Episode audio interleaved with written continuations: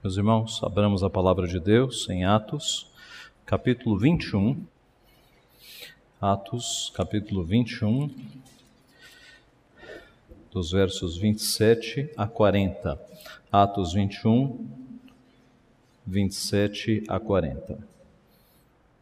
Quando já estavam por findar os sete dias, os judeus vindos da Ásia, tendo visto Paulo no templo, alvoroçaram todo o povo e o agarraram gritando: Israelita, socorro!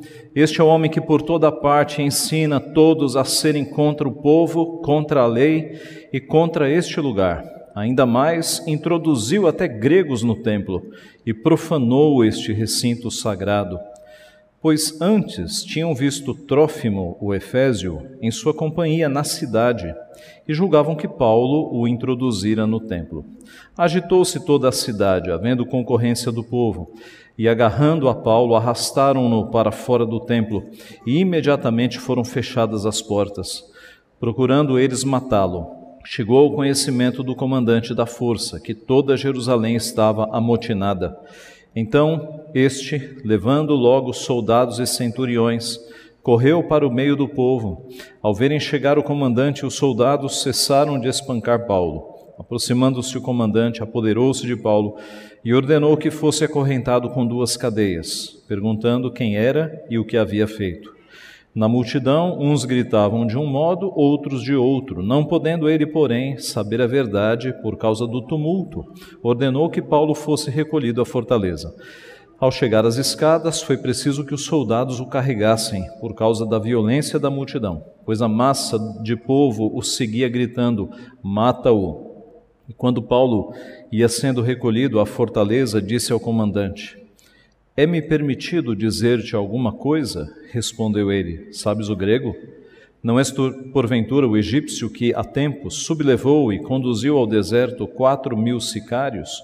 Respondeu-lhe Paulo: Eu sou judeu, natural de Tarso, cidade não insignificante da Cilícia, e rogo-te que me permitas falar ao povo.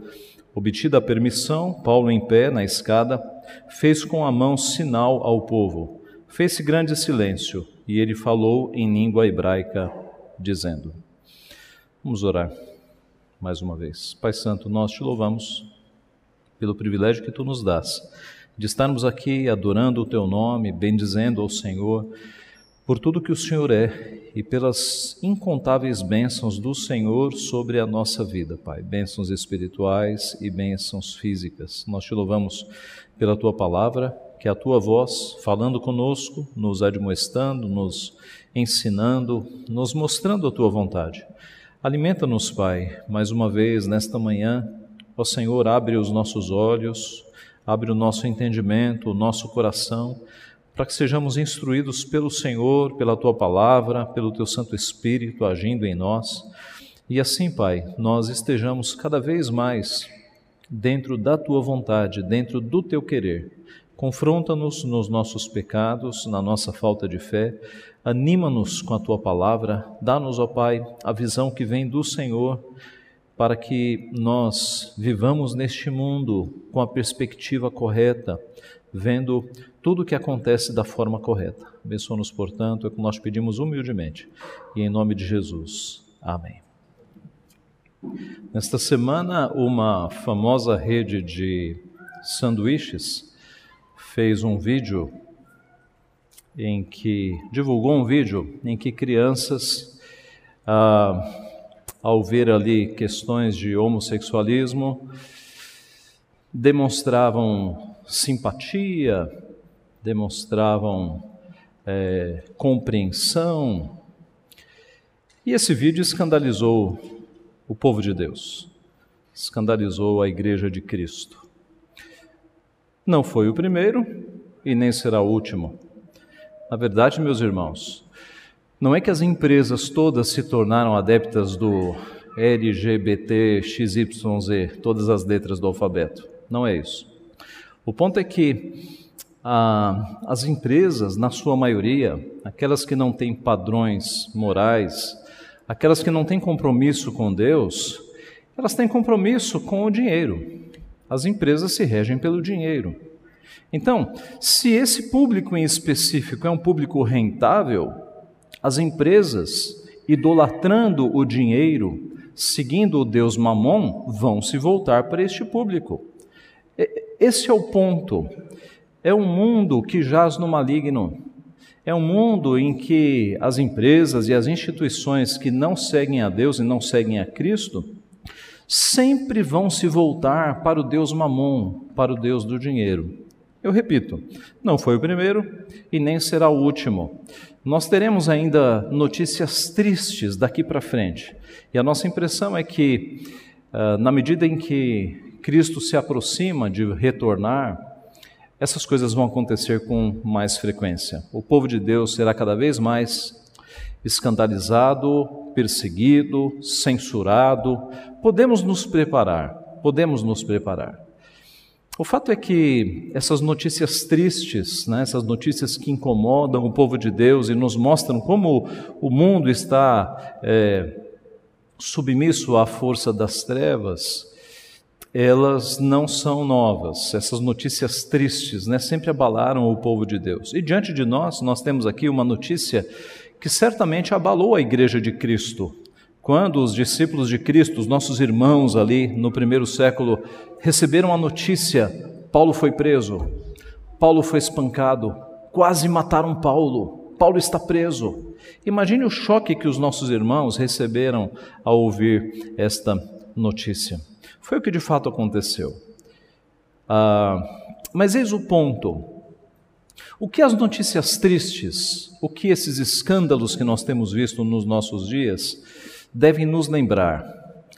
Quando nós percebemos essa oposição à, à Igreja de Cristo, essa oposição aos ideais de Deus, no que é que nós devemos nos lembrar? Quais são os pensamentos que devem vir à nossa memória? Esse texto é muito significativo neste sentido, porque ele nos mostra a ação de Deus em todos os momentos e nos mostra que Deus não é pego de surpresa nessas questões. Nós somos pegos de surpresa. Né? Se um de nós aqui, é, em nome de Cristo, for preso amanhã, nós seremos pegos de surpresa e ficaremos entristecidos e, e, consternados, mas Deus nunca é pego de surpresa. É Deus quem escreve todas as linhas da história. E Deus, como diz o poeta, sabe o fim desde o começo, porque Ele escreveu todas as linhas. E Ele faz com que todas as coisas cooperem, concorram, colaborem para os seus planos. Então, quando nós nos chocarmos com essas notícias tristes, com esses vídeos escandalizadores, com censuras ao Evangelho, com ataques à Igreja de Cristo, nos lembremos de algumas coisas preciosas que apontam para Deus no controle. Que coisas são essas? Primeiro, em tempos difíceis, lembremos-nos de que Deus está cumprindo as suas profecias. Em tempos difíceis, lembremos-nos de que Deus está cumprindo as suas profecias. Deus está cumprindo as suas profecias. Nosso primeiro verso, 27, diz que quando já estavam por findar os sete dias, os judeus vindos da Ásia, tendo visto Paulo no templo, alvoroçaram todo o povo e o agarraram. No domingo passado nós vimos né, os versículos anteriores a esse texto, e você deve se lembrar que Paulo chega em Jerusalém com a certeza, confirmado por vários profetas que Deus levantou ali para confirmar, que ele seria perseguido. Ágabo tinha tirado o cinto de Paulo, tinha se amarrado e dito, os pés e as mãos, né? E tinha dito: Isso vai acontecer com o dono desse cinto. Deus levantou vários profetas para dizer: Paulo, não tenha dúvida, você vai para Jerusalém e você vai, vai ser preso, você vai ser perseguido, importa que você seja perseguido pelo meu nome. Paulo foi com essa convicção. Quando chegou lá, ele encontrou uma liderança preocupada. Tiago e os presbíteros estavam muito preocupados, porque o horizonte já estava se formando. Muita gente estava falando mal de Paulo. Muita gente estava com meia, boatos de meia verdade. Paulo está dizendo que Moisés não deve ser mais seguido. Mentira, meia verdade. Paulo não cria, de fato, como todo cristão, que a lei cerimonial, os aspectos da lei de sacrifício salvavam ninguém. Paulo sabia que a lei não salvava mais, mas Paulo não tinha dito joguem fora Moisés. Eram meias verdades. Né? Tiago estava preocupado e Tiago teve um plano. Paulo, para trazer uma nova imagem para você, vamos fazer o seguinte: eis aqui quatro homens que começaram já o voto de nazireado, que era aquele voto em que você não podia beber bebida forte, nem tocar em algum cadáver, coisa morta, animal ou não, e nem podia cortar o cabelo. E ao final aí de um tempo, geralmente 30 dias, você ia até o templo, pagava ali uma, um alto valor, né, que envolvia pelo menos três animais, grãos você cortava o seu cabelo e o seu cabelo era oferecido com tudo isso num sacrifício. Esse era o voto de consagração a Deus. Então Tiago falou: Paulo, eis aqui quatro homens, você vai com eles, você se purifica, vai com eles no templo, paga o voto dos quatro, não era pouco dinheiro, paga o voto dos quatro, e aí e assim é, os, os, teus opositores vão te esquecer. Eles vão falar assim: não, Paulo está de fato seguidor da lei, nada temos contra ele. Foi uma ideia errada, não foi, não foi uma ideia que veio de Deus. Mas Deus é soberano sobre tudo. O fato é que agora entra o nosso texto. É por isso que diz aqui: ao findar dos sete dias, porque foi justamente quando eles foram pagar o voto. Os judeus vindo da Ásia, tendo visto Paulo no templo, alvoroçaram o povo e o agarraram. Esses judeus vindo da Ásia eram justamente da região de Éfeso, né? Oposição que Paulo já tinha tido ali. E passaram-se os anos, e esses opositores de Paulo lá de Éfeso, por que, que nós sabemos que são de Éfeso? Porque eles reconhecem um Efésio chamado Trófimo, tá? Eles reconhecem Trófimo, que era Efésio. Então a oposição era, da, era de Éfeso em específico. E eles estão ali em Jerusalém e eles veem Paulo. E aí eles são opositores, eles vão perseguir Paulo. Eles gritam: Israelita, socorro! Este é o homem que por toda parte ensina todos a serem contra o povo, contra a lei e contra este lugar, contra o templo. Ora, Jesus e Estevão sofreram a mesmíssima condenação, a mesma condenação. E, e é óbvio, meus irmãos, se perseguiram a Cristo, perseguirão os discípulos fiéis de Cristo. Perseguiram Estevão pela mesma, pela mesma acusação, apedrejaram Estevão, mataram Estevão. Estevão morreu lembrando-se do seu mestre. Da mesma forma que Jesus na cruz disse: Pai, perdoa-lhes, porque não sabem o que fazem. Estevão orou: Senhor, não lhes imputes estes pecados. Estevão morreu de acordo com o seu mestre, martírio. E agora Paulo está indo pelo mesmo caminho. Cristo nos ensinou: o discípulo não está acima do seu mestre, nem o servo acima do seu senhor. Basta ao discípulo ser como seu mestre e ao servo como seu senhor. Se chamaram Beuzebu ao dono da casa, quanto mais aos seus domésticos. Mateus capítulo 10. Paulo está seguindo o mesmo caminho do seu mestre. Diz mais o nosso texto. Eles, né, acusando Paulo, ainda mais introduziu até gregos no templo e profanou este recinto sagrado, pois antes tinham visto Trófimo, o Efésio, em sua companhia na cidade. Eles, Paulo não tinha levado um grego para o templo. Eles viram o Trófimo, o Efésio, na cidade, não tinham visto no templo, e julgavam que Paulo o introduzira no templo. Era uma acusação falsa, na verdade, era uma acusação falsa. Ora, nenhum gentil em sã consciência ousaria entrar na parte do templo que não era destinada aos gentios. Você deve ter na sua, na sua memória a imagem de como era o templo. Né? O templo era a partir do momento que você entrava no pátio dos gentios. Então você, vamos tentar mentalizar aqui. Você tem o templo no meio, que é a construção, onde tem o local santo e o santo dos santos. Este local coberto, né, que parece uma casa mesmo, ali só podiam estar os sacerdotes e o sumo sacerdote no Santo dos Santos. Mas ao redor do templo, você tem os pátios, né, o pátio dos judeus, o pátio das mulheres, o pátio dos gentios. Quando você entrava no templo, então, você não entrava numa cobertura, era um pátio. O primeiro pátio era o pátio dos gentios. Os gentios podiam entrar ali, mas havia muros de um metro e meio de altura separando os pátios. e avisos em latim e em grego, dizendo: eu tenho o texto aqui. Nenhum gentil pode adentrar o santuário e seus recintos. Quem for pego estará sujeito à pena de morte, o que inevitavelmente ocorrerá. Em outras palavras, passe esse muro e você vai morrer sem julgamento.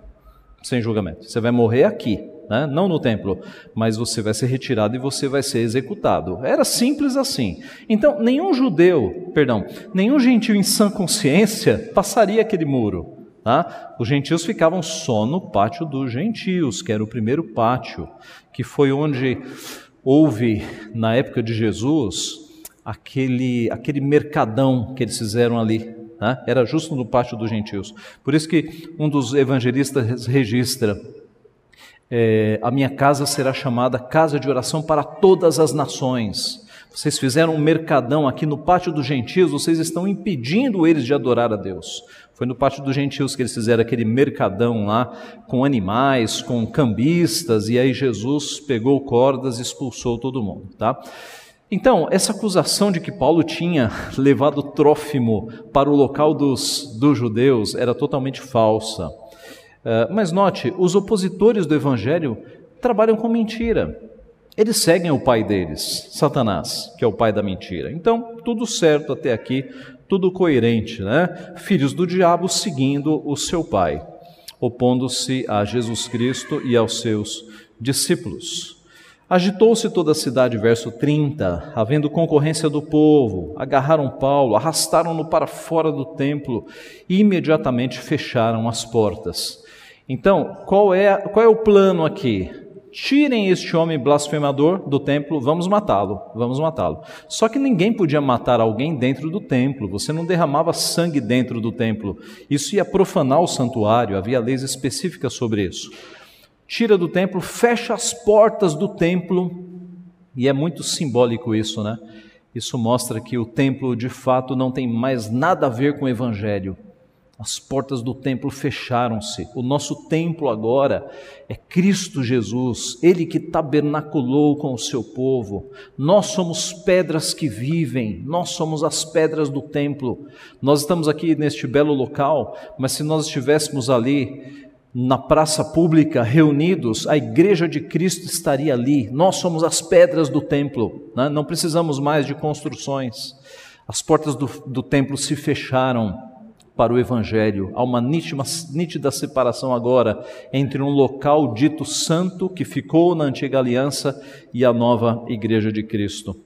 Procurando eles matá-lo, chegou ao conhecimento do comandante da força que toda Jerusalém estava amotinada. Ora, os irmãos se lembram que naquela época Roma estava, é, digamos, é, naquela região. Os romanos estavam controlando aquela região e outras regiões, né? E ali, ao lado do templo, muito próximo ao templo, você tinha a fortaleza Antônia. A fortaleza, sim, a fortaleza de Antônia, que era uma fortaleza militar construída num alto, né, 15 metros acima, fizeram numa rocha, e desta fortaleza, os soldados, os comandantes, né, digamos assim, eles tinham uma visão ampla da cidade, de forma que se acontecesse algum tumulto na cidade, rapidamente o comandante acionava uma guarnição, geralmente 200 soldados, muito rapidamente, e ele ia com 200 soldados romanos para o local para resolver a situação. Né? Os romanos não eram, digamos, ah, cavalheiros e gentios, né? Eram soldados, eram soldados bem, bem pesados. Eles chegavam para resolver de fato e eles resolviam. E o que aconteceu aqui foi que da fortaleza Antônia, os militares perceberam que havia ali uma amotinação, um levante, uma espécie de revolta. Estava acontecendo alguma coisa. Então este, o comandante, levando logo soldados e centuriões, correu para o meio do povo. Ao verem chegar o comandante, os soldados cessaram de espancar Paulo. Aproximando-se o comandante, apoderou-se de Paulo e ordenou que fosse acorrentado com duas cadeias, perguntando quem era e o que havia feito. Qual é a cena que o comandante viu quando chegou? Possivelmente Paulo no chão, sendo linchado. Qual era o objetivo? Matar Paulo. Eles iam matar Paulo mesmo. Podemos imaginar um Paulo até sangrando, eu imagino, tá? no chão, sendo linchado pela população, pelos judeus. Note o seguinte: aqui nós temos já o cumprimento das profecias. Lembra-se de Ágabo dizendo: O dono deste cinto é, será amarrado da forma como estou fazendo comigo? Quando, quando o comandante chega, já coloca duas cadeias no apóstolo Paulo. Aqui começa a se cumprir exatamente as profecias. Antes de Ágabo, o Espírito já havia falado a Paulo Palavras de Paulo. E agora, constrangido em meu espírito, Atos 20, vou para Jerusalém, não sabendo o que ali me acontecerá, senão que o Espírito Santo, de cidade em cidade, me assegura que me esperam cadeias e tribulações. Me esperam cadeias e tribulações. O que aconteceu? Colocaram cadeias nele, colocaram correntes, né, uma espécie de algemas, exatamente como Deus havia previsto, exatamente como o Espírito havia anunciado. Meus irmãos, este é o primeiro ponto: nada ocorre fora do controle de Deus. Crentes que são perseguidos o são porque isto está no plano de Deus. Missionários que são presos o são porque isto está no plano de Deus. Em tempos difíceis, nós não podemos nos esquecer de que Deus está cumprindo as suas profecias. Não nos espantemos com perdas de liberdade aqui no Brasil. Não nos espantemos como se fôssemos pegos de surpresa, com censuras, com perseguições. Cristo nos advertiu que isto aconteceria com seus discípulos.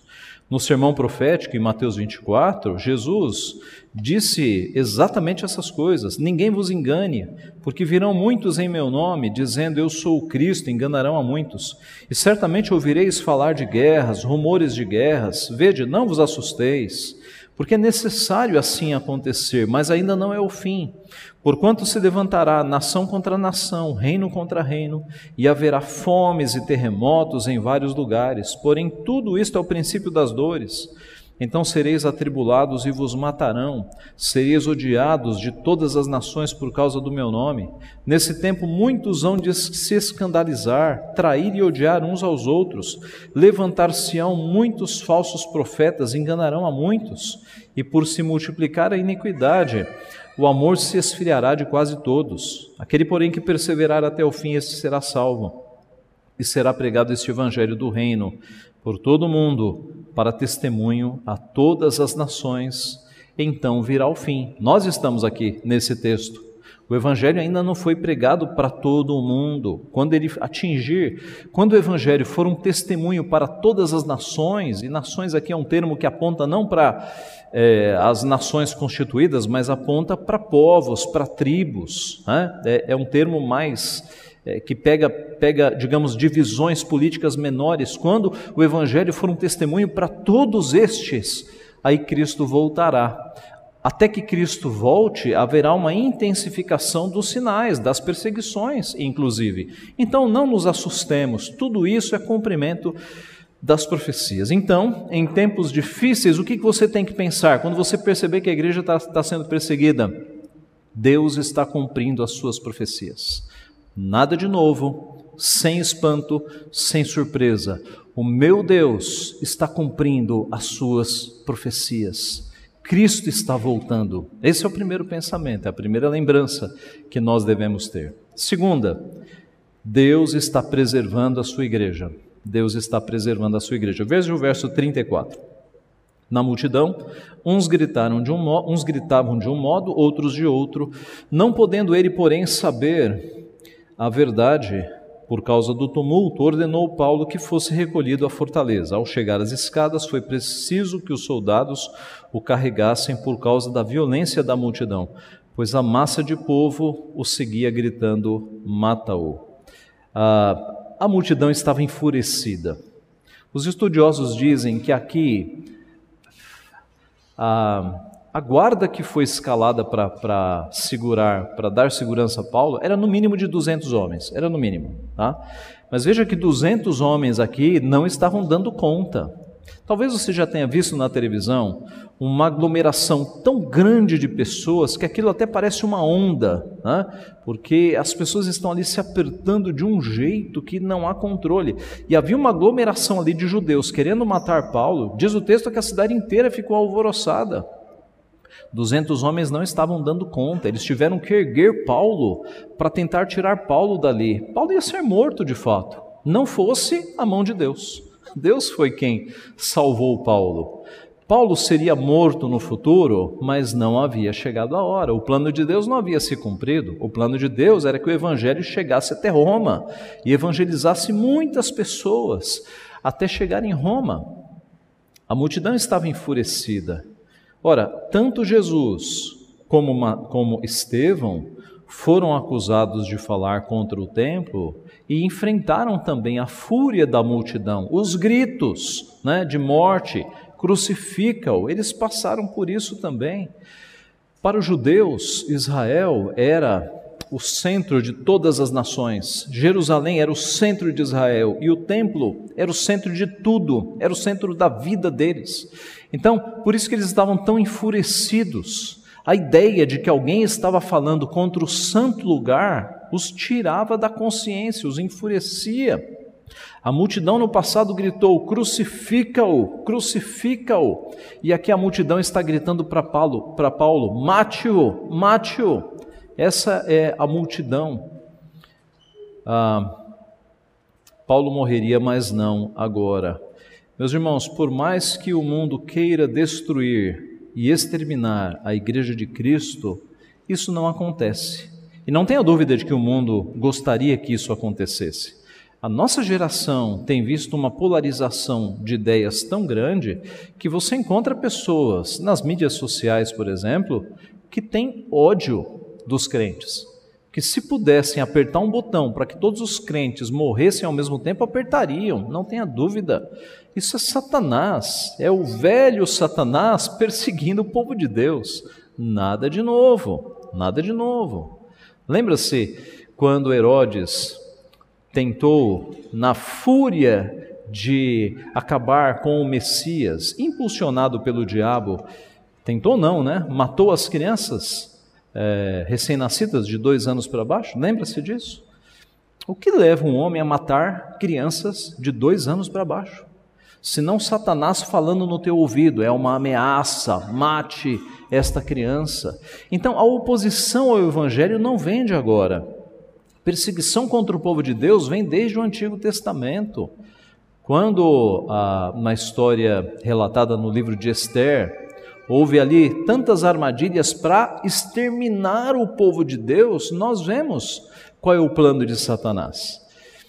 E assim esse plano continua. E é por isso que a nossa geração também testemunha uma perseguição, não uma perseguição direta, né? Nós estamos aqui de portas abertas adorando ao Senhor, mas uma perseguição velada e um ódio de muita gente contra os discípulos de Cristo. Este ódio já estava aqui. Então, por mais que o mundo queira acabar com a igreja de Deus, nunca conseguirá porque as portas do inferno não prevalecerão contra ela. E Deus, durante toda a história, preservou um remanescente fiel. Ainda na Idade Média, quando tantos erros entraram na igreja, pode reparar que Deus sempre tinha ali um remanescente fiel, que na época da reforma, né, digamos que irradiou, e aí muitas pessoas perceberam os erros.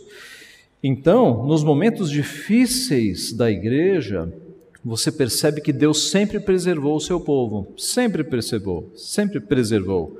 Então não tema, não se assuste com as ameaças do mundo, porque é Deus quem protege a sua igreja, é Deus quem protege o seu povo. É claro, pode matar um missionário aqui, um missionário ali, vários missionários, mas nunca vai chegar ao ponto de acabar com a igreja de Cristo. Deus sempre vai preservar um povo seu em todas as gerações. As portas do inferno não prevalecerão contra ela. Então, essa é a segunda lição. Em tempos difíceis, quando você perceber que a igreja está sendo perseguida, está sendo censurada, que há uma oposição direta para com a igreja de Cristo, lembre-se de que isso acontece mesmo, que as profecias apontam, mas Deus continua preservando o seu povo. A obra de Cristo nunca falhará, nunca acabará. Deus preserva o seu povo. E por fim, em tempos difíceis, então, você deve se lembrar de que Deus está cumprindo as suas promessas, de que Deus está preservando a sua igreja, o seu povo, e por fim, está operando por sua providência. Operando por sua providência. Veja o verso 37. E quando Paulo ia sendo recolhido à fortaleza, disse ao comandante: É me permitido dizer-te alguma coisa? Respondeu ele: Sabes o grego? Não és tu, porventura, o egípcio? Que há tempos sublevou e conduziu ao deserto quatro mil sicários. Qual foi o espanto do comandante? Sabes o grego? Ah, não, é, não é porque Paulo sabia falar o grego, porque naquela época muita gente falava o grego, muita gente mesmo. Mas, é, digamos que o grego era falado pelas pessoas que tinham mais estudo, os mais simples, os mais os mais simples, os, os, sem, os sem educação formal, não sabiam falar grego. Então, quando você encontrava uma pessoa que sabia falar o grego, era uma pessoa que tinha estudos. Esse é o ponto. E o comandante estava tratando Paulo, achando que Paulo era um procurado da justiça, um egípcio, que há tempos atrás havia conduzido uma revolta, né? havia juntado um grupo de, de sicários. O nosso texto fala o nosso texto fala em quatro mil sicários. Né? É, a, a, palavra sicário é, é, relativa a homens que escondiam nas suas vestes o sica, que era uma, era uma faca, era uma espada pequena. Né? Tem um nome, eu não me lembro agora, mas era. Então eles ficaram conhecidos como sicários. E este foragido, este procurado, esse egípcio, fez uma revolta um tempo e foi abatido, né? Ele não, ele fugiu, mas aquele, aquela, aquela revolta foi abatida e esse homem ficou procurado. O comandante achou que era este homem e não era um homem culto, esse esse egípcio, era um homem, digamos assim, é, bárbaro do povo, né? Ah, o comandante ele se espantou porque ele percebeu que estava diante de um homem que tinha estudos, que sabia falar o grego. Ah, e aí Paulo respondeu: Não, não, eu sou judeu, natural de Tarso, cidade não insignificante da Cilícia. A resposta de Paulo é: Eu não sou alguém sem instrução, você, você pensou errado. Eu venho de Tarso. Por que, que Paulo imediatamente apontou a cidade? Porque Tarso era uma cidade de muito saber, de muito conhecimento, muito ensino formal, que nós chamaríamos hoje de universidades, estavam em Tarso. Tá? Paulo cresceu nesse ambiente de muito conhecimento. Então, alguém que tinha vivido em Tarso não podia ser alguém sem instrução. Tá? Tarso era comparada por alguns com Atenas, tá? uma cidade de muito conhecimento. Então, Paulo fez a defesa: não, não, eu sou de Tarso, cidade não insignificante da Cilícia, e te peço que me permitas falar ao povo.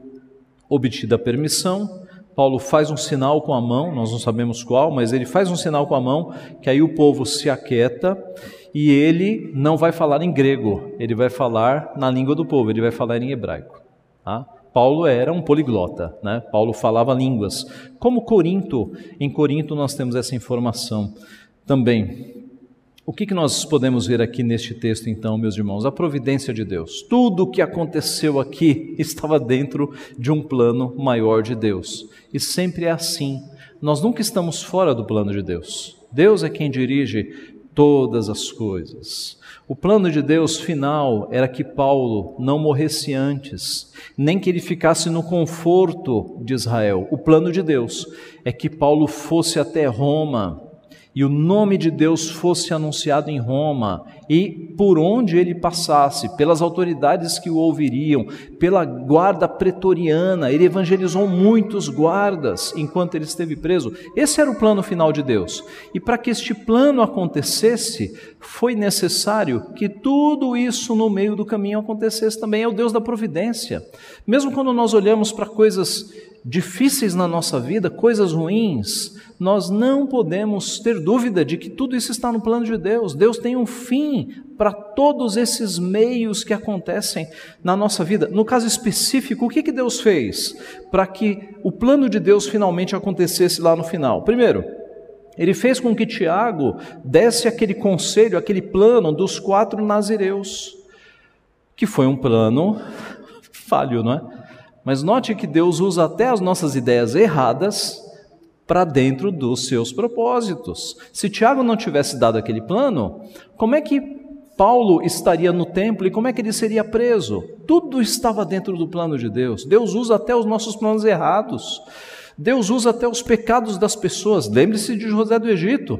Deus usou os erros dos irmãos de José do Egito para que José fosse ser uma bênção e impedir que muita gente morresse de fome naqueles tempos de seca. Deus fez com que os judeus de Éfeso estivessem ali para serem os acusadores. Se eles não estivessem ali, Paulo cumpriria os votos e está tudo bem, voltava para casa. Deus fez com que eles estivessem ali. Deus fez com que tempos atrás esses judeus vissem Trófimo na companhia de Paulo. Não foi por acaso. Deus fez com que não desse tempo de os judeus matarem Paulo ali no linchamento, mas que Paulo fosse socorrido pelo exército. Deus fez com que Paulo soubesse falar o grego lá atrás. Deus fez com que isso acontecesse para que ele pudesse se dirigir ao comandante. Todos os detalhes, irmãos, estão nos planos de Deus. Deus fez com que Paulo tivesse nascido em Tarso, para que o comandante lhe concedesse a palavra. E certamente há muitos outros fatos que Deus utilizou aqui com a sua providência para que tudo colaborasse para este momento, para que ele fosse preso. E na sequência da história você vai ver a mão de Deus atuando. Meus irmãos, a providência de Deus é o querer de Deus e a vontade de Deus envolvendo a nossa vida. Nós temos o costume errado de, de, acionar, de nos lembrarmos da providência de Deus apenas quando acontece um socorro. Por exemplo, pastor, é, eu tinha que tomar o ônibus às seis horas da tarde. Eu me atrasei, eu perdi o ônibus. Pois o ônibus não caiu numa ribanceira e morreu todo mundo? Um exemplo aqui trágico. Mas aí você fala providência de Deus. Não, não é só aí que a providência de Deus entra. Neste momento, a providência de Deus está te envolvendo para que o teu coração bombeie sangue, para que nenhuma veia do teu cérebro fique entupida. Neste momento, a tua vida está sendo preservada pela providência de Deus, para que você tenha vida. Não é só na, nos momentos de socorro, em todo momento. Você acordou hoje de manhã porque a providência de Deus estava te envolvendo. E você vive envolvido pela providência de Deus. Depois da criação vem a providência. Diz um autor que é a persistência na criação. É Deus sustentando todas as coisas pela palavra do seu poder. Se você está aqui agora vivo, é porque a providência de Deus está te envolvendo. Então, quando acontecerem coisas difíceis na tua vida, lembre-se a providência de Deus está me envolvendo. Eu tenho que ver o, o que é que Deus está querendo, onde é que Ele está querendo me treinar aqui. Deixe-me contar um fato curioso na vida do pastor reformador João Calvino. Com 19 anos de idade, ele deixou os estudos humanísticos das áreas de humanas que o conduziriam à vida religiosa e, por opção do seu pai e obediência ao seu pai, ele foi estudar direito em Orleans, lá na França. Ele não queria estudar direito, né? mas o pai queria. O pai já era um advogado que trabalhava para a igreja, tinha muitos benefícios e o pai quis que o filho seguisse a carreira. Calvino, 19 anos, ele era piedoso e ele reconhecia que o seu pai era a autoridade de Deus na sua vida e ele obedeceu e ele deixou esse rumo para estudar direito. Não era vontade dele, mas ele obedeceu. Calvino, ele fez um curso tão bem feito, tão bem feito, com notas tão altas, ele dedicou-se tanto a este curso, mesmo sem querer estar lá. Ele fez um curso tão bem feito, que quando chegou no terceiro ano do que hoje seria uma faculdade de direito, indo para o último ano, os professores se reuniram e disseram: não tem mais nada para ensinar para Calvino. Ele já sabe tudo que a gente sabe. Quando faltava um professor, era Calvino que substituía o professor. Então eles fizeram ali uma reunião e decidiram dar o título de é, doutor em direito para João Calvino no terceiro ano. Tá? Observe, não era o curso que ele queria, mas ele fez para a glória de Deus. Quer comais, quer bebais, ou façais outra coisa qualquer, faça o melhor, faça o excelente para a glória de Deus. Muito bem. Ah, mal sabia João Calvino que esse curso o ajudaria muito, muito, porque dentro do plano de Deus, João Calvino, indo para Estrasburgo, pegou um atalho, porque havia uma guerra, ele pegou um atalho, um atalho não, um desvio, e teve que passar por Genebra. Quando Farel, que estava lá na luta, né? Para implantar reforma em Genebra. Já, a reforma já estava lá, mas ele estava na luta. Ele soube que aquele jovem chamado João Calvino estava pernoitando na cidade com seus irmãos, eu acho que com um irmão e uma irmã, porque os pais nessa ocasião já haviam morrido e Calvino era o mais velho, ele estava cuidando do irmão e da irmã. Farel correu lá e falou: Calvino, nos ajude, Calvino. Calvino já tinha, eh, já era mais ou menos conhecido porque ele já havia escrito, né, a, já tinha começado a escrever as institutas. E Farel falou: Calvino, precisamos de você, nos ajude. E Calvino era tímido, era introspectivo, era um crânio, era estudioso, mas era tímido e introspectivo. E ele disse: Não, Farel, eu, eu quero um local tranquilo em que eu possa escrever meus escritos, estudar. E aí que entra a cena clássica, né, de Farel apontando o dedo, dedo em riste para Calvino, dizendo: Calvino, se você nos abandonar, se você virar as costas para a nossa causa, neste momento de tanta necessidade, nós vamos orar para que Deus não te dê silêncio, para que Deus não te dê sossego, se você nos abandonar no momento desse. E aí Calvino escreve num livro que ele ouviu na, nas, na voz de trovão de Farel, como se fosse Deus o advertindo.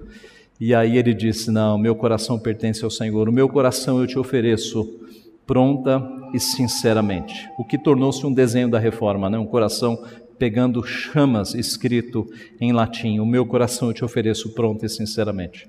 Calvino fica em Genebra e aí começa. Mas em Genebra, ele ficou muito tempo lá, ele escreveu leis. Ele escreveu leis. A, a cidade precisava de organização. E nada melhor de alguém que tenha formação em direito para cuidar de leis, de organização, de planos que Calvino escreveu. E se Calvino não tivesse feito o curso? Percebeu que era Deus o treinando lá atrás, sem ele saber? Sem ele saber, Deus o estava treinando, capacitando para um dia ser uma bênção na cidade. Qual é a lição para nós? Quando você estiver no emprego que você fala, Senhor, o que eu estou fazendo aqui? Quando você estiver em um lugar, que, numa cidade, Senhor, o que, eu estou fazendo aqui? Não é o meu o desejo do meu coração estar aqui. Quando você estiver em algum ambiente, em alguma situação que você fala, Senhor, o que eu estou fazendo aqui? Eu não gosto. Lembre-se do Deus da providência. Lembre-se de que muito provavelmente Deus te colocou ali, naquele local que você não gosta, para te treinar para alguma coisa, para te passar lições que muito provavelmente serão utilizadas no futuro. Você está em treinamento. Então, não, não murmure, não reclame com Deus. Ore assim, Senhor, meu coração não está aqui, mas me ensina, me mostra a tua vontade, me treina. E aí lembre-se do exemplo histórico de Calvino, de fazer o melhor. Não fique emburrado, fazendo as coisas tudo errado, porque o teu coração não está ali. Faça o melhor. Se Deus te colocou ali, faça com excelência glorifique a Deus. Entenda que você não enxerga o futuro, mas Deus escreveu o futuro. E você está naquela situação sendo lapidado por Deus. Deus está te tratando de alguma forma, Deus está te preparando de alguma forma. É a bendita providência de Deus, meus irmãos, que nos dá o conforto de que nada é por acaso na nossa vida, não há coincidências na nossa vida. Todas as coisas cooperam para o bem daqueles que amam a Deus. Esse é um conforto inexprimível, inefável, que nós, que nós que somos filhos de Deus podemos ter, de que mesmo que tempestades e tribulações venham sobre a nossa vida, tudo isso está no controle do Senhor. E o final ele já escreveu e o final é que a sua igreja será mantida e os seus filhos serão de fato salvos. Concluindo, os vídeos que têm circulado afrontando a lei de Deus e o seu evangelho não vão parar, eles vão, né? Eles vão continuar e eu diria até aumentar. Mas quando acontecerem essas coisas, censuras, perseguições contra a igreja de Cristo, ataques, nunca perca esses referenciais. Deus está cumprindo as suas profecias, tudo isso está escrito. Deus, no meio dessas perseguições, continua preservando a sua igreja, as portas do inferno não prevalecerão contra ela. E Deus, mesmo no meio dessas coisas todas, Ele tem um plano e a sua providência está fazendo com que tudo aconteça exatamente de acordo com o seu plano. Tenhamos essas coisas bem firmes na nossa mente, porque elas nos ajudarão a não entrarmos em desespero, como se Deus não soubesse o que está fazendo confiarmos no nosso Deus. Ele é o Senhor da história, ele escreveu a história. No seu decreto está tudo determinado por ele, e nós somos aqui os seus filhos andando dentro dos seus decretos, cumprindo a sua vontade. Que ele assim nos abençoe. Amém.